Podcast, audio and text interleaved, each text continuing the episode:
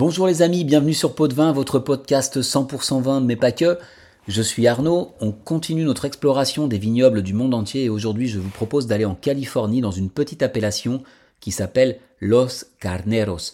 Évidemment, la Californie ça vous évoque les plages, Los Angeles, San Francisco ou Hollywood, mais je suis certain que ça vous évoque également les vins californiens. Car la Californie c'est une région viticole majeure dans le monde. Aux États-Unis, j'en parle même pas. Et sachez qu'elle est divisée en cinq sous-régions, dont une qui s'appelle North Coast, la côte nord, qui englobe notamment la fameuse Napa Valley. Et au sein de cette North Coast se trouve donc une petite appellation de 4000 hectares, Los Carneros.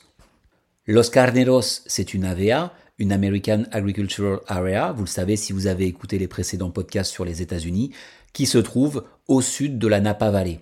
Pour mieux la situer, vous avez la baie de San Francisco et le fameux Golden Gate qui sépare cette baie de l'océan Pacifique, et vous avez une autre baie au nord dans le prolongement de la baie de San Francisco qui s'appelle la baie de San Pablo. Les terres qui bordent la baie de San Pablo, c'est Los Carneros. Et ça, c'est un point extrêmement important. Pourquoi? Parce que Los Carneros, grâce à cette baie, n'a pas le même climat que le reste de la Napa Valley et de la Sonoma Valley. Oui, je vous parle de la Sonoma Valley également, car le territoire de Los Carneros s'étend à la fois sur Sonoma et sur Napa Valley. C'est une particularité dans la région parce que la délimitation de l'appellation Los Carneros n'obéit pas à une logique politique ou géographique, mais à une logique climatique, et ce fut la première dans ce cas aux États-Unis. Alors je vais vous expliquer tout ça plus en détail. En Californie, il fait chaud, ça je pense que vous vous en doutiez. Et pourtant, le terroir de Los Carneros, contrairement à celui des deux vallées, est frais.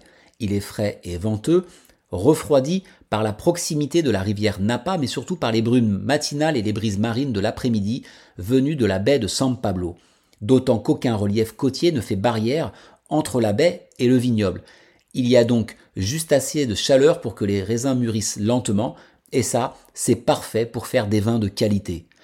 La pluviométrie n'est pas très élevée, l'irrigation bien sûr permise sur ces terres occupées par de douces collines, l'altitude ne dépassant pas 200 mètres avec des sols majoritairement argileux et peu profonds.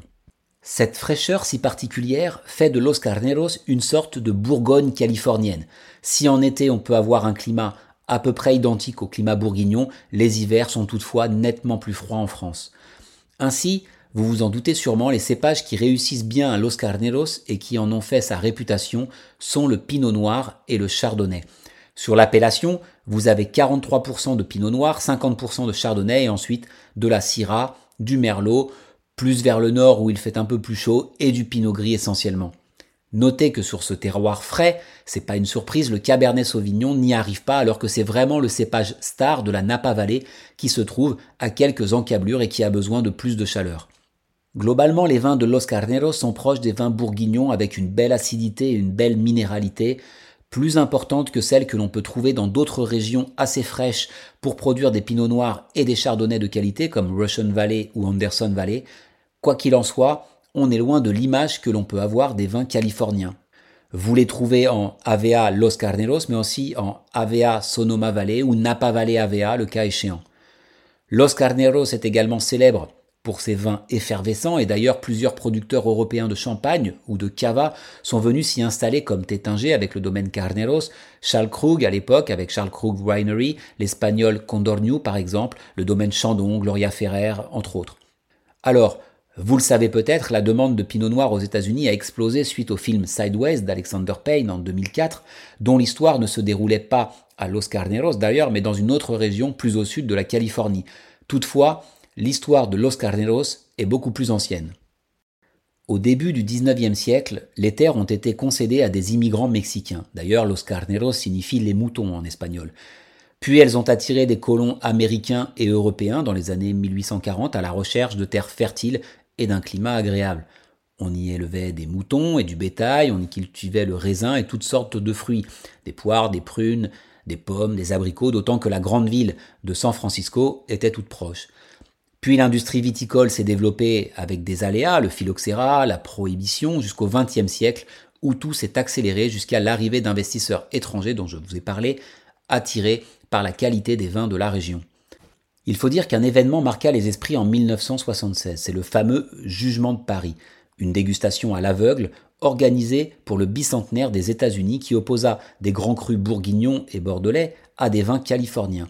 Et deux bouteilles de vin californien de la Napa Valley, un Cabernet Sauvignon 1973 de Stax Lip Wine Cellars et un Chardonnay 1973 de Château Montelena, aujourd'hui déposé au National Museum of American History, allaient damer le pion au vin français. Puis en 1983, Los Carneros obtint l'AVA puisque les autorités se sont rendues compte de la spécificité de ce terroir qu'il convenait d'isoler du reste de la région. Sur Los Carneros, il y a une vingtaine de domaines, on en a déjà cité, mais on peut rajouter Sainsbury, Carneros Creek Winery, Schaffer, Buena Vista, Beaulieu, euh, Pine Ridge, Klein Cellars, etc., etc. Trouver des vins de Los Carneros, malheureusement, c'est pas évident, même sur Internet.